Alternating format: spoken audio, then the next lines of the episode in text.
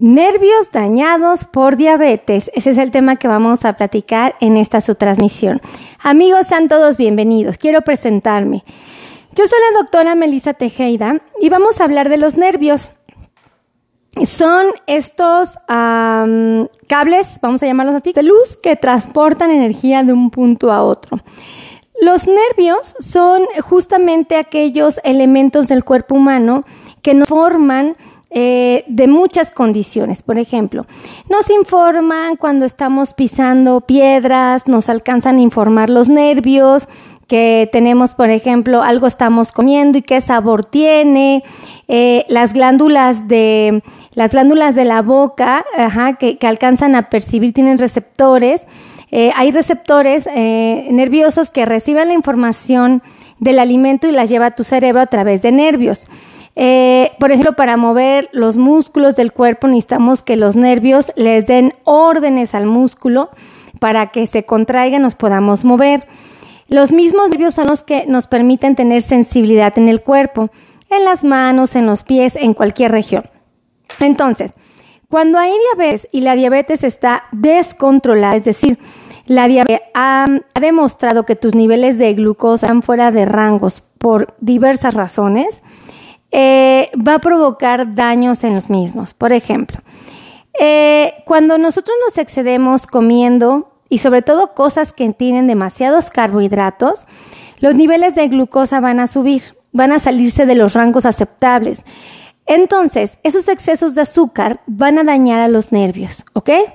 Los nervios quiero que se imaginen eh, que son como cablecitos de luz que tienen en el centro un material que permite que se transporte la información de un lado a otro, como el metal. Ya ven que los nervios adentro tienen metal y ahora sí la información viaja de algún lugar a otro, es decir, del enchufe de la luz viaja a la tele y de la tele eh, haga la información al enchufe de la luz.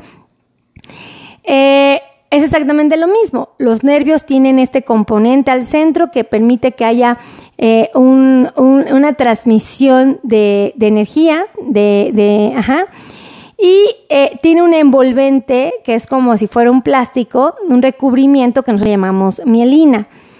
Ese recubrimiento hace que la energía solo viaje estrictamente por ese material. ¿Ok? Si no tuviéramos ese recubrimiento en un cable de luz, por ejemplo, en una casa, llega un ratoncito y lo mordisquea, ¿qué va a suceder? Bueno, va a provocar descargas eléctricas, ¿verdad? Y el ratoncito va, ¿qué va a sentir? Un toquezote. Es exactamente lo mismo, ¿ok? Es exactamente lo mismo. Cuando un nervio sufre de un deterioro por los altos niveles de glucosa en sangre, ese nervio eh, va a empezar a manifestarse. vamos a sentir pues, como el ratoncito los calambritos, ¿no? Así, un toquecito. Pero también pudiéramos sentir ardores, ¿ok? Puede haber eh, dolor, puede haber entumecimientos, puede haber comezón, puede haber, em, por ejemplo, mucho, mucho, aumento de temperatura, que tú sientes que están súper calientes, que sientas que están súper fríos, puedes sentir eh, como si te caminaran animalitos por, por el cuerpo. Hay pacientes que inclusive llegan a sentir que en la planta de los pies los están quemando con carbones, ¿ok? Hay quienes llegan a sentir que están pisando agujas, hay quienes llegan a sentir que están eh, pisando, por ejemplo, eh, almohadas de algodón.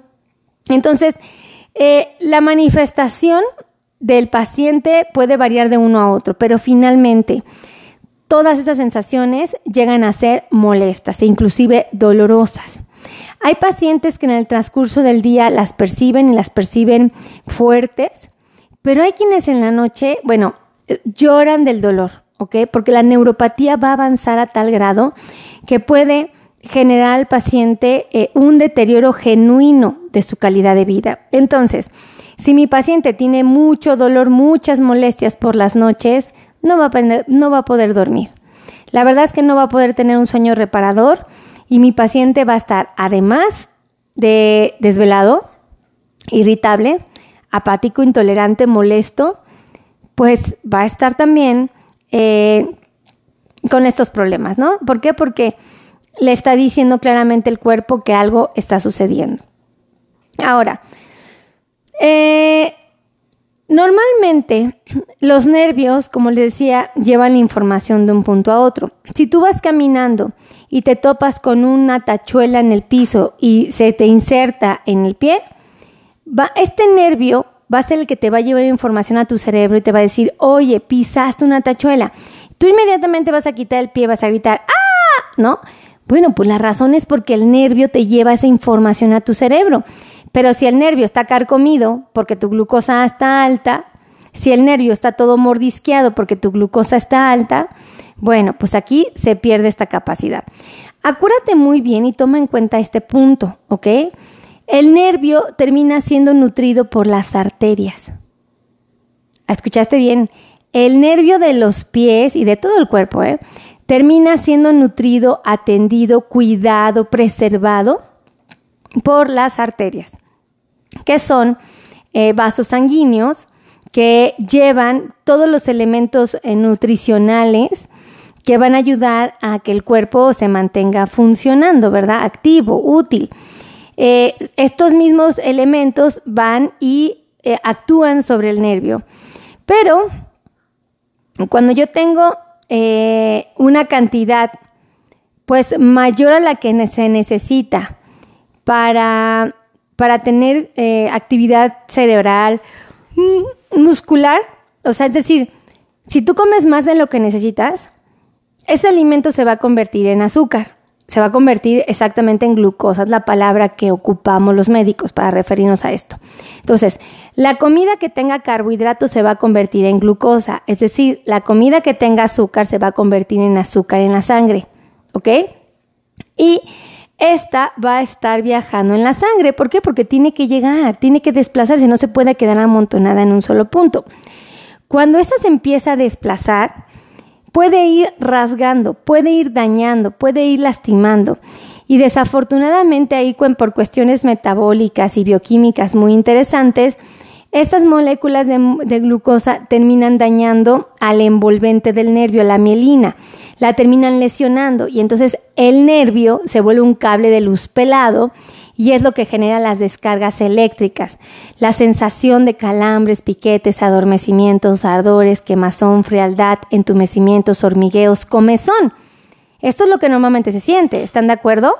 Oigan, antes de continuar, por favor, compartan, compartan, compartan, compartan, compartan, compartan, compartan, compartan, compartan, compartan y escríbanme aquí abajito de qué parte del mundo me están viendo, ¿vale? Entonces, les decía, eh, la glucosa entonces cuando viaja en el torrente sanguíneo tiene la capacidad de dañar al nervio, lo va a lesionar, lo va a maltratar. Y un nervio maltratado no puede llevar la misma información de un punto a otro. Entonces, cuando la energía se desplaza por este nervio maltratado, carcomido, el paciente es cuando siente las molestias, ¿ok? Y además, ¿qué creen que pasa? El paciente pierde la capacidad de sentir dolor como mecanismo de defensa. A ver, ¿qué dijo doctora? ¿Me lo puede repetir? Cuando un paciente tiene neuropatía diabética, pierde la capacidad de sentir dolor como mecanismo de defensa. Ay, ya, doctora, no haga la chistosa, está bien difícil lo que dice. No, ahí les va. Cuando un paciente tiene su glucosa alta durante mucho tiempo, va a empezar a perder, escuchen esto, su capacidad para sentir dolor cuando algo lo está lastimando. Es decir, tengo pacientes que pudieran eh, no detectar cuando dentro de su zapato hay una eh, grapa. Me han tocado pacientes que, les, que de verdad he encontrado dentro de su zapato, traen heridas, ¿eh? traen ampollas, traen úlceras sangrantes, infectadas, y ellos no hallan el por qué traen esa herida. Reviso sus zapatos, no me lo van a creer. Un día me encontré un paciente con un perfumito de esos de muestra gratis, esos microminis, lo traía dentro del zapato no sé cuánto tiempo atrás, muchísimo tiempo, y no se había dado cuenta el paciente.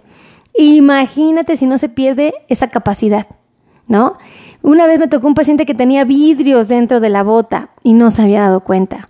Entonces, y tenía heridas, estaban sangradas. Entonces, esto es a lo que nos referimos con la neuropatía, ¿ok?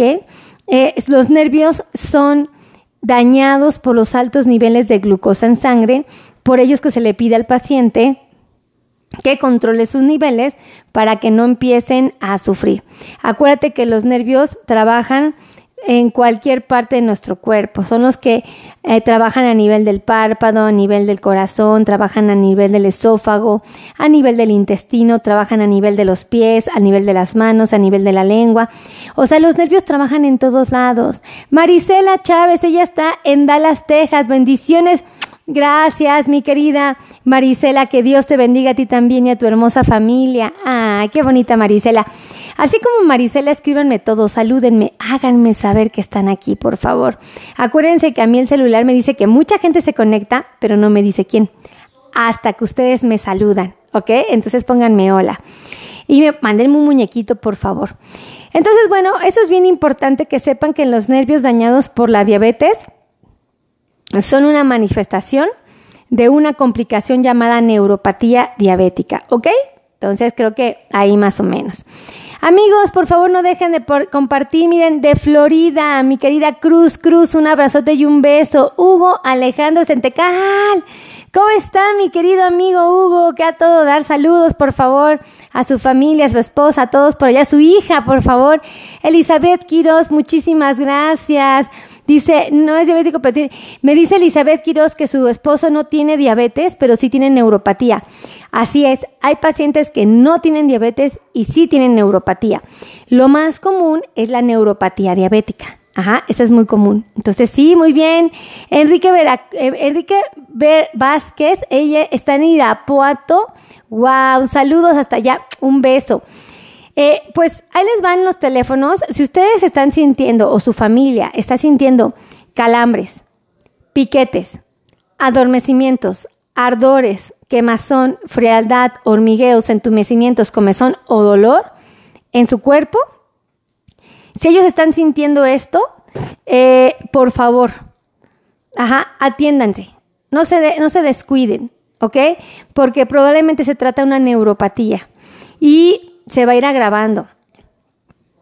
Tal vez ahorita es medianamente molesta, pero cuando pasen los años va a ser una pesadilla la neuropatía diabética, ni me los va a dejar dormir. Entonces, yo les pediría de favor que agenden una cita para que, para que sean atendidos.